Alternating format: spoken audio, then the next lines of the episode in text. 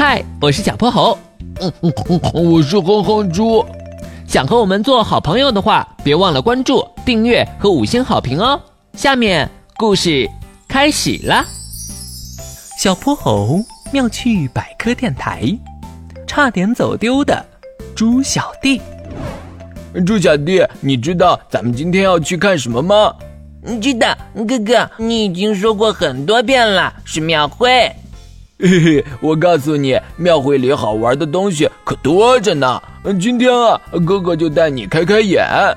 拐过了三五个巷口，哼哼猪和猪小弟就到达了他们的目的地。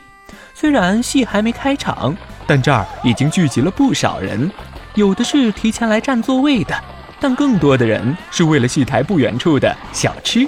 哼哼猪他们也不例外。哇，竟然有这么多好吃的！哥哥，咱们赶紧过去瞧瞧吧。哼哼猪的好字还没说出口，就感觉肚子里一阵翻江倒海。哎呦，猪小弟，我好像有点闹肚子，得去趟厕所。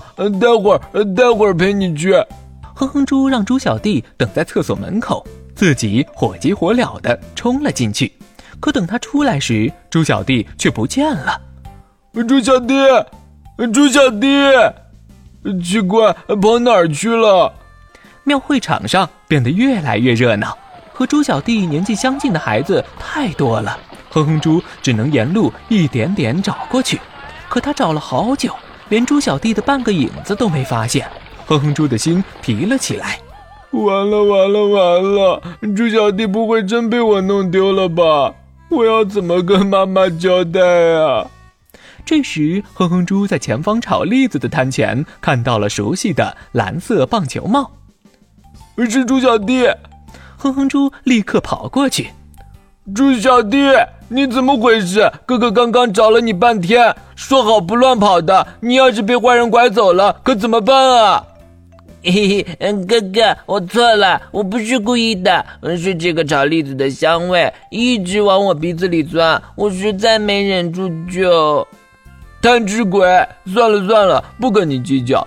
不过你以后可不许乱跑了。嗯，我保证。猪小弟猛地点了点头。对了，哥哥，我刚刚发现了一件怪事，这些炒栗子竟然是用沙子炒的，可旁边的瓜子摊都没用，这是咋回事啊？哼哼猪顺着弟弟的视线看去，油光透亮的板栗混着黑色的沙子，在大铁锅里不停地转啊转。这个，这个嘛，我以前光顾着吃了，没研究过。摊主黑牛伯伯笑呵呵的，哈哈哈哈！小朋友，我来告诉你吧，其实啊，是因为栗子的个头实在太大了，如果不加沙子直接炒，很容易导致受热不均匀，弄得一面已经焦了，另一面还是生的。而加入沙子后，栗子四面八方都有了热量。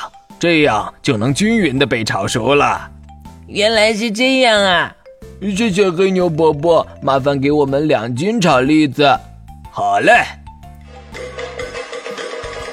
锣鼓声响了起来，哼哼猪把香喷喷的炒栗子塞到弟弟嘴里。猪小弟，我们走，戏要开始了。今天的故事讲完啦，记得关注订阅。五星好评哦！